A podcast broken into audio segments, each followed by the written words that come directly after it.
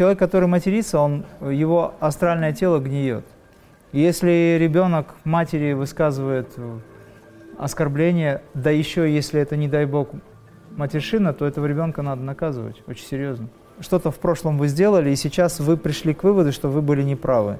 Вы начинаете медитировать, обращаясь к себе, снова проживаете это и переписываете программу на позитивное. А в сердце говорите, что я поняла, приняла, и больше я так делать не буду. Каждый человек знает, где он ошибается, где заблуждается. Он просто иногда сам себе начинает врать, лгать, но по большому счету он же знает, что он не прав.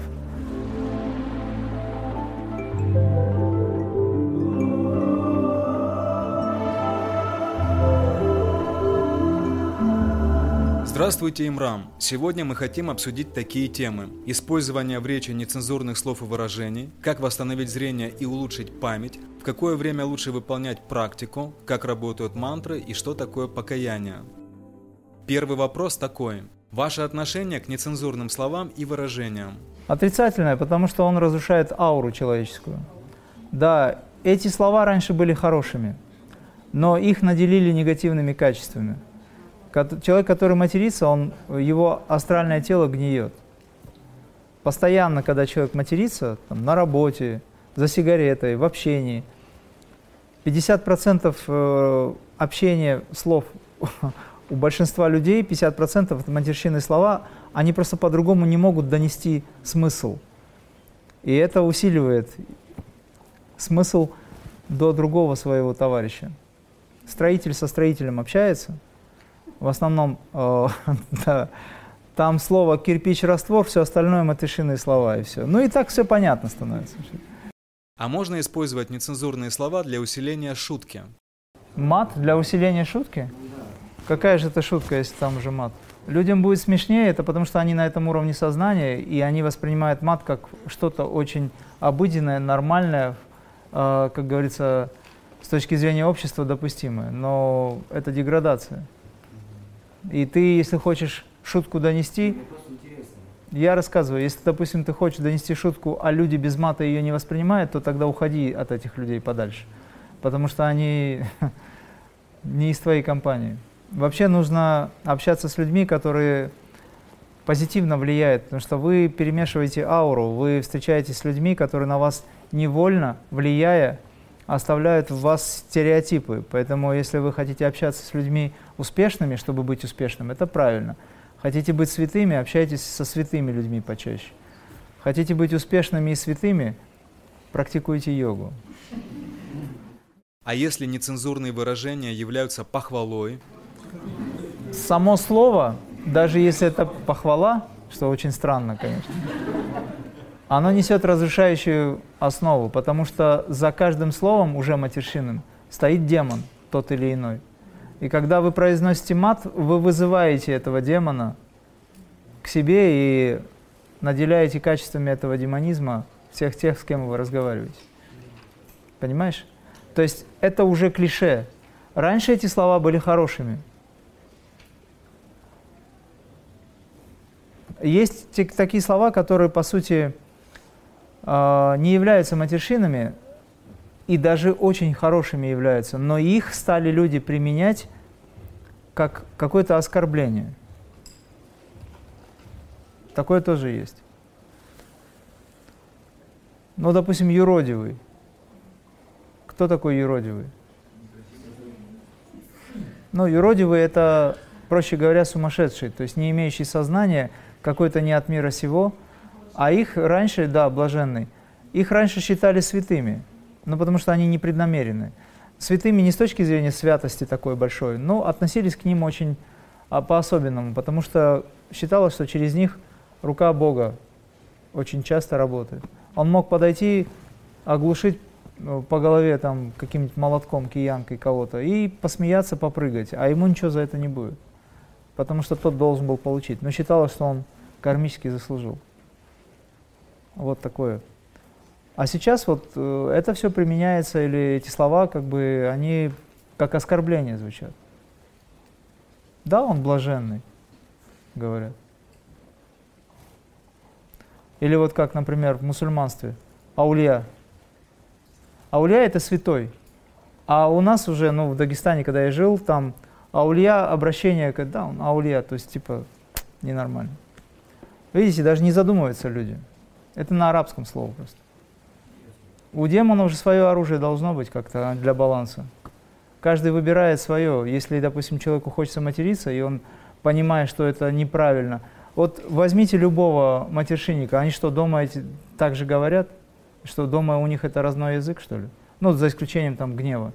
С отцом, с матерью же юноша или дочь так не разговаривают, за исключением какого-то фрагмента, и то это вообще из ряда вон, я считаю. Что делать, если ругается ребенок? Если ребенок матери высказывает оскорбление, да еще если это, не дай бог, матершина, то этого ребенка надо наказывать очень серьезно. Потому что если сейчас такое неуважение к матери, то через 5-10 лет что будет? Во-первых, это неуважение к Богу, к обществу. Если ребенок не уважает мать, то он и Бога любить не будет. Это уже демон. Ну, то есть, ну, тут уже вопрос посерьезнее. Как минимум, полным игнором до момента, пока он не поймет. Полное игнорирование вот ребенка сейчас. Когда ребенок, он же забывается, допустим, он там что-то сделал, провинился, вы его просто не воспринимаете. То есть вы внутри-то его любите, продолжаете, но вы с ним не общаетесь. Для детей это наказание достаточно серьезное. Потому что он не может ни попросить, ни обратиться. Вы ему кладете тарелку супа и уходите, все. То есть для вас его нет формально. И у него начинается проблема, потому что он все время требует к себе внимания. Дети к себе внимания требуют, а тут его нет. И все. Но перед этим нужно, смотря ему в глаза, заставить, чтобы он вам в глаза смотрел, высказать все свое недовольство и сказать, что сейчас с этого момента ты наказан. Потому что ты сделал вот это, вот это, вот это. Все. И я с тобой не буду разговаривать, пока ты не поймешь. А когда я пойму, он скажет. Время покажет. Все. Но если вы идете на попятную, то тогда он будет манипулировать. В очередной раз сделает, а что там, мама через полчаса она конфетка, шоколадка, еще что-нибудь. Что делать, если у детей есть аллергия на солнце? Ну, значит, э, надо просто пока избегать солнечных, прямых солнечных лучей. До 10 утром и после 4 вечером они могут. Совсем лишать солнца нельзя. Вот, поэтому когда солнце ласковое, до 9 утра, до 10 максимум, они могут быть и после. А вот прямое попадание, конечно, нет.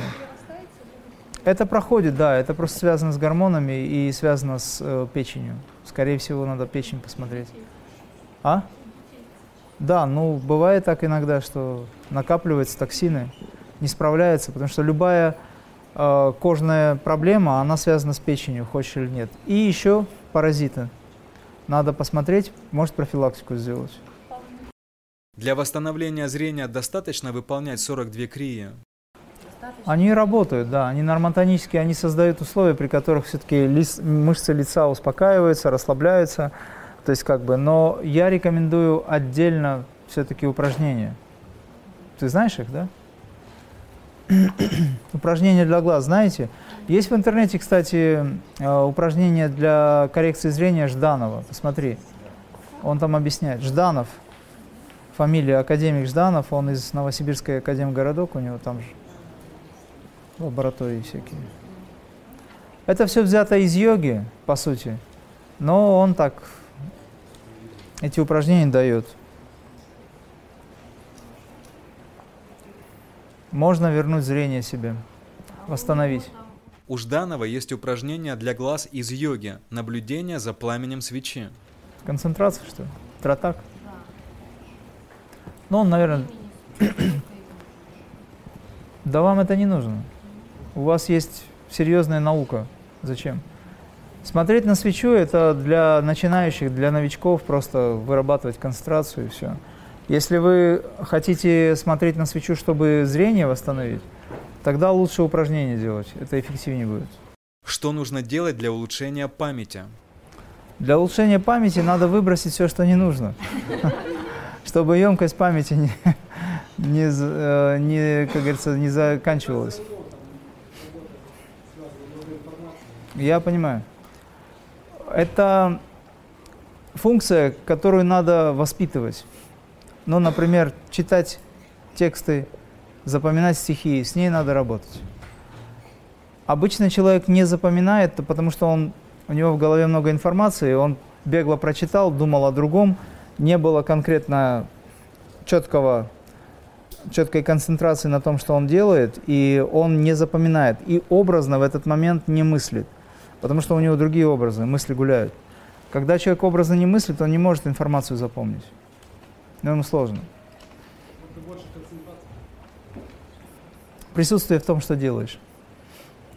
Ты когда читаешь, ты смотришь на текст, воспринимаешь образ, который передает этот текст. События запечатлеваются. Это как зрительная, у тебя, наверное, зрительная память лучше, чем слуховая, правильно? Вот, и ты воспринимаешь этот образ, и он запоминается. Но вообще нужно с головой работать, на самом деле. Пытаться, либо другой вариант, ничего не запоминать, а просто практиковать, чтобы спонтанно, не думая ни о чем, ты мог давать информацию, на любой вопрос отвечать, если нужно. Но это чуть попозже. А так надо с головой работать. В какое время лучше практиковать крия? Самое лучшее время – это с 4 утра до 8 и с 4 вечера до 8. Считается это время сатвическим, и в это время более-менее мир успокаивается. Вот мы практиковали с 4 до 6. Мы за, как раз это время захватывали. Но утреннее время, оно намного полезнее. Если говорить о том, что такой возможности нет, то тогда вы практикуете тогда, когда у вас получается, потому что по большому счету Бог вне времени – вы обращаетесь к нему и делаете тогда, когда у вас есть время. Если у вас есть полчаса, вы вкрапляете практику в это время. Поели, например, есть немножко времени, есть задолженность какая-то, хотите попрактиковать, сядьте 5-10 минут, попрактикуйте. В любое время вообще желательно заполнять весь день практикой. То есть, когда вы сделали утром и вечером дважды в день, это не значит, что все остальное время вы не должны практиковать. Мы говорим о 24-часовом практиковании – в сутки. Что это значит? Это значит, что мы свои обязанности утром и вечером выполнили, но в течение дня мы постоянно находимся в самоосознавании. Ну, допустим, если вас отвлекают или вы куда-то идете, вы можете идти и отвлекаться через божественный сосуд. Этого будет достаточно для общения с внешним миром. Но когда, допустим, у вас есть возможность, если вы едете в машине, например, вот вас везут, вы ничем не заняты. Относительно ровная спина, сразу погружаете себя назад. Таксист говорит, вам плохо, вы говорите, нет, мне очень хорошо. Ну, к примеру, да. И пока вы едете, у вас есть 10-15 минут, пробки там или что-то еще, неважно, вы в практике, вы не теряете жизнь. Если вы на работе, например, самое лучшее общение с начальством, знаете как – Сразу раз туда и все. Язык назад, в божественный сосуд, и лишнего не скажете. И все. Когда концентрируюсь на божественном сосуде, все идет медленно. Это только на начальном этапе? В начале, да. Да, да.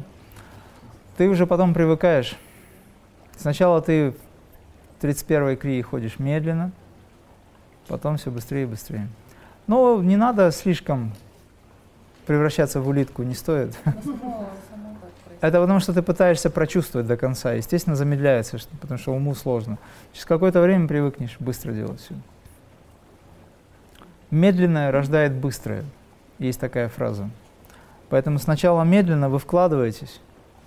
Если, допустим, человек хочет понять схему, э, какую-то схему, да вот даже мастера ушу, когда занимаются ученики, они им дают медленно, очень медленное движение.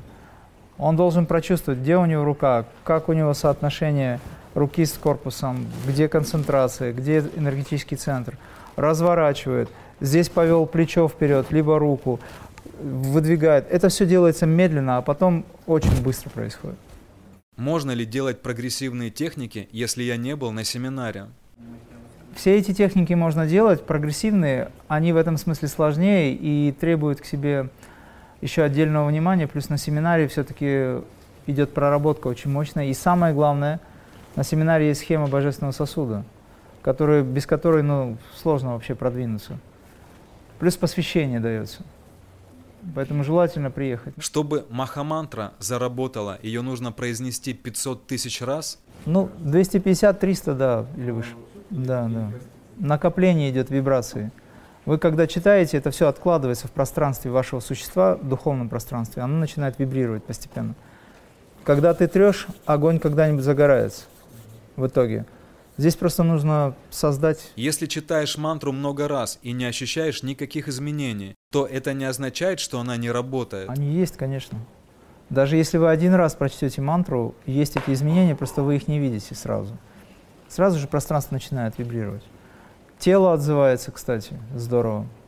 Но бывает еще так, что когда вы начинаете читать мантру, у вас есть какая-то идея, эта мантра или эти вибрации сначала решают задачи общего характера. То есть, ну просто другой пример. Вы начинаете практиковать крию и говорите, я хочу, чтобы у меня, там, допустим, почки стали лучше работать, выздоровели, и я вот практикую 42 крии уже месяц, два, три, а что-то почки не становятся лучше. Ну, либо там что-то не уходит.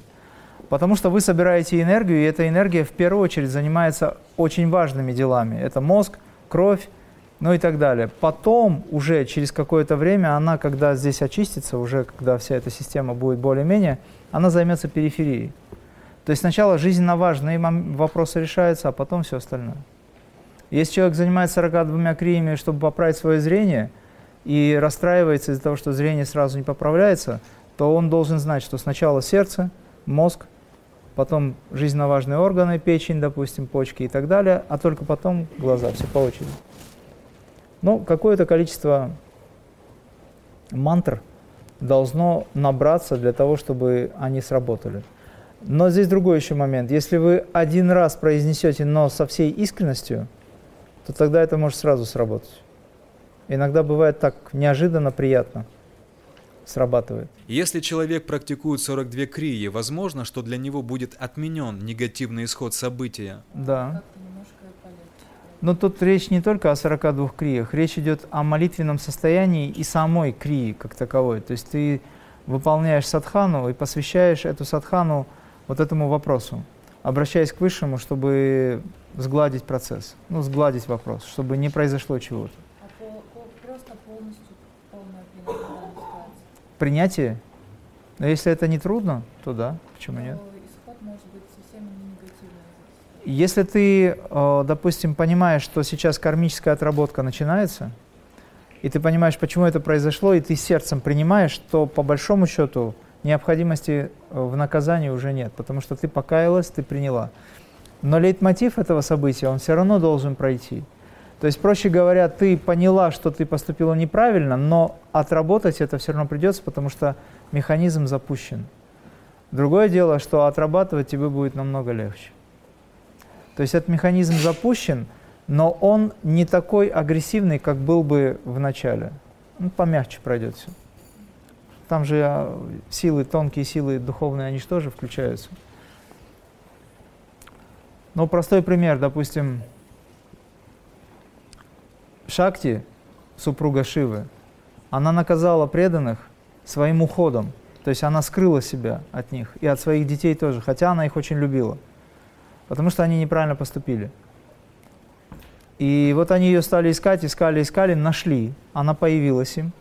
И они говорят, мы все поняли, мы все приняли, мы осознали, пожалуйста, вернись, пожалуйста, не, не лишай нас своей благодати и так далее. Она говорит, то, что я сейчас для вас делаю, это и есть благодать. Потому что вы совершили такие действия, которые за собой повлекли результаты. Вот они результаты, ну там они натворили кое-что. Вот, и, соответственно, они говорят, ну мы же уже все поняли, мы же покаялись, у нас же есть понимание. Она говорит, да, у вас есть понимание, но опыт вы должны получить. Вот и все. Как проводить покаяние? Но на самом деле покаяние это то, когда вы идете осознанно через э, не религиозные догмы, а через восприятие события в чистом, в чистом виде, либо совершенно честно, искренне по отношению к самому себе. Каждый человек знает, где он ошибается, где заблуждается. Он просто иногда сам себе начинает врать, лгать, но по большому счету он же знает, что он не прав. Вот. За исключением момента, когда он, зная, что он не прав, вынужден так поступить. Такое тоже случается. Хотя, по большому счету, можно этого не делать было бы. Всегда есть выход другой.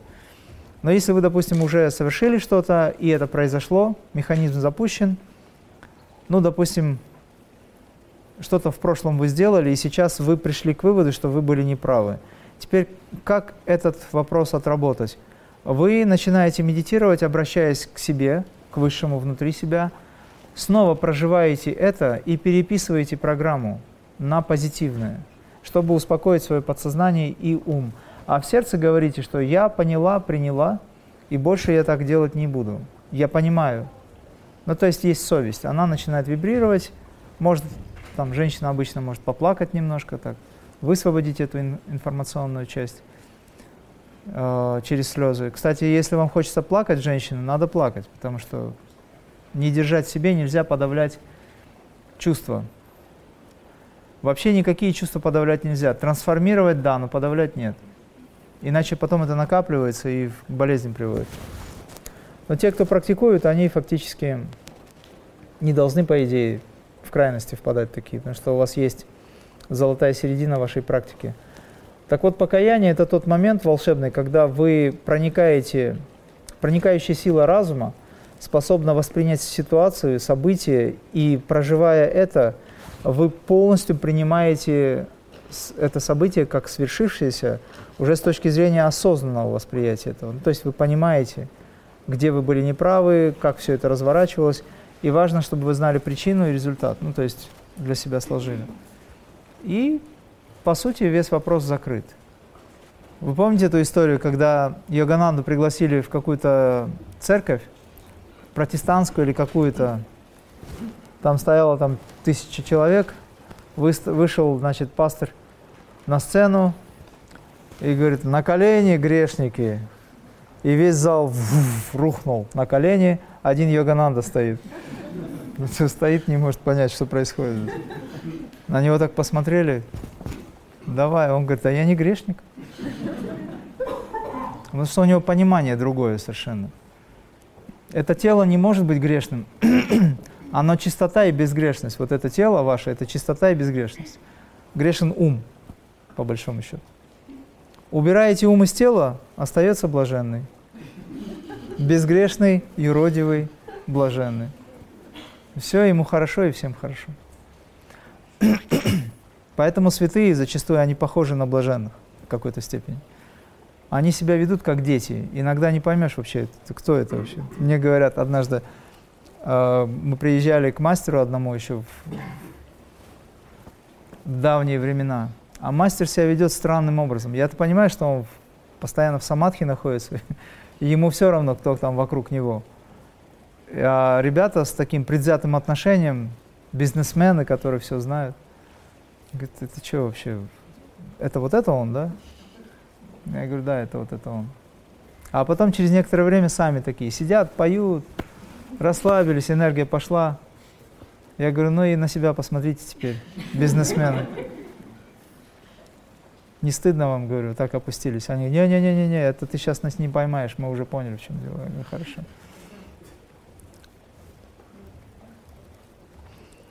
Когда меня в Москву пригласили на семинар в 2005 году, там все банкиры сидели. И они сидят такие на стуле, сейчас будет семинар, стулья такие, кресла у них кожаные. Я им говорю, на пол. Они говорят, куда на пол? Я говорю, вот сюда на пол. И сам на пол сажусь. Они говорят, ну на пол как? Сейчас это же как-то... Я говорю, на пол. Вы хотите заниматься? Они говорят, да. Я говорю, тогда садитесь на пол, а чего вы боитесь? Говорю. А там два брата были, азербайджанцы, такие серьезные ребята очень. А, они, наверное, никогда на полу не сидели. В общем, они сидят, им некомфортно так. Один замначальника какой-то полиции там отдела округа Москвы, другой в банке в серьезном отделе работает, чуть ли не в секретном. В общем, такие серьезные ребята – и они сидят, я смотрю, как им неудобно, и уже им стыдно, что они на полу сидят, вообще чем-то занимаются.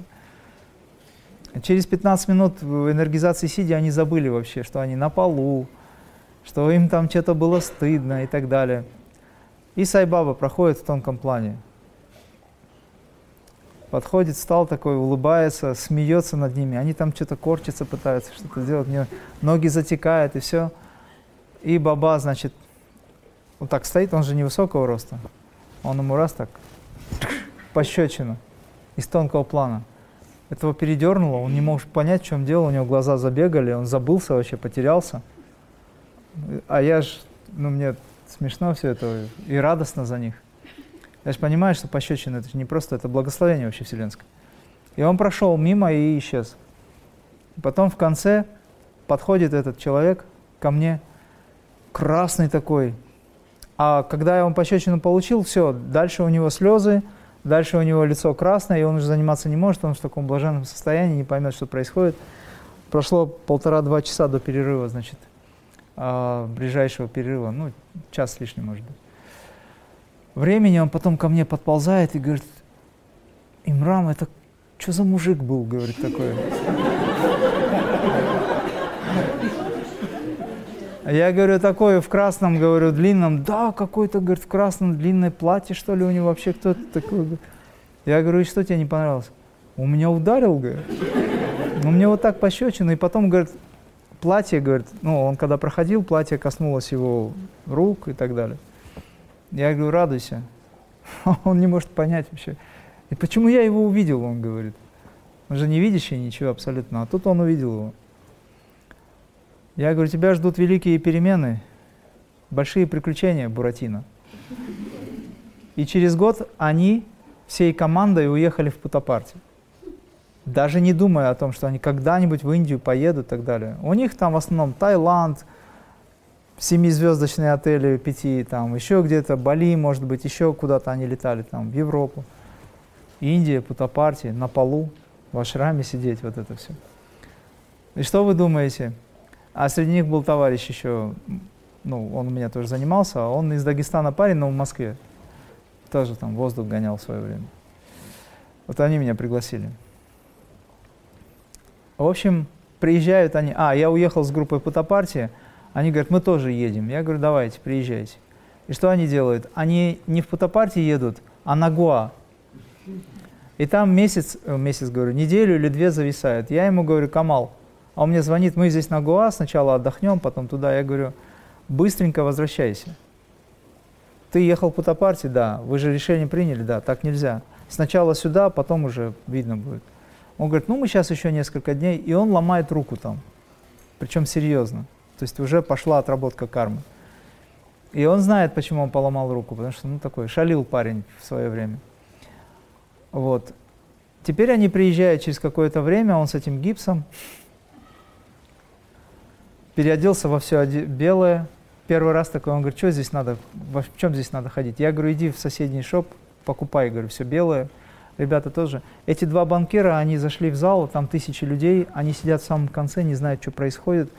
Баба, там где это, как оранжевая точка, очень далеко, потому что там несколько тысяч человек помещается. До 10, до 10 тысяч с одной женской и с мужской стороны. В общем, они сидят где-то сзади, а этот парень, Камал, который руки, руку поломал, он что-то пошел в магазин, там пока переодевался, пока прихорашивался, пока парфюм себе нашел, в общем, такое. Приехали просто куда-то непонятно. И опоздал на Даршан. Не знает, куда заходить. Естественно, его никто не проводит. И он заходит с э, первых ворот, где заходят только VIP. Туда пускают только очень-очень приближенных из траста, и, в общем, туда вообще не попасть. И, значит, он подходит к этому VIP, и тут security его пропускают. Он заходит, садится на веранду, где сидят все, в общем, очень приближенные, куда вообще никого не пускают. Я ему показываю, я говорю, молодец, сиди так. А я близко сижу, тоже совсем близко, я его вижу, он говорит, я говорю, сиди. Тут баба выезжает, естественно, состояние, все в самадхи, Баба проезжает, смотрит, улыбается на него, смотрит, рука у него такой сидит. Значит, он его благословил, все, проехал, зашел в, в комнатку для интервью, забрал людей. Там к нему из Америки приехали, чуть ли не там зампрезидентов стран каких-то, все, он туда. А этот сидит, там перерывчик, пока Сайбаба на интервью, это минут 40-50, иногда час. Я потом к этим ребятам подошел, они говорят, а что он там делает, как он вообще туда попал? И тут Камал встает, а встать там тоже не, ну, неправильно, так обычно не делается. Он встает и им через весь зал кричит, сюда идите. все в недоумении, а там же люди, они со всего мира, причем серьезные люди, все сидят на полу, все равны. А он им говорит, сюда идите, через весь зал вообще там метров 200, наверное, ну не знаю, 150 точно, а это и больше. И они так смотрят, я говорю, ну идите. Они встают, выходят из зала заднего вот этого крыльца, обходят, заходят через VIP, их тоже пропускают, и они садятся на веранду. Тут баба выезжает и их благословляет. Ну, вот такие вот шутки. У с вами очень много всяких интересных моментов. Но потом он с них три шкуры сдирал. Вот там жизнь у них пошла вообще. Тут он их благословил и дал нагрузку, чтобы они поняли.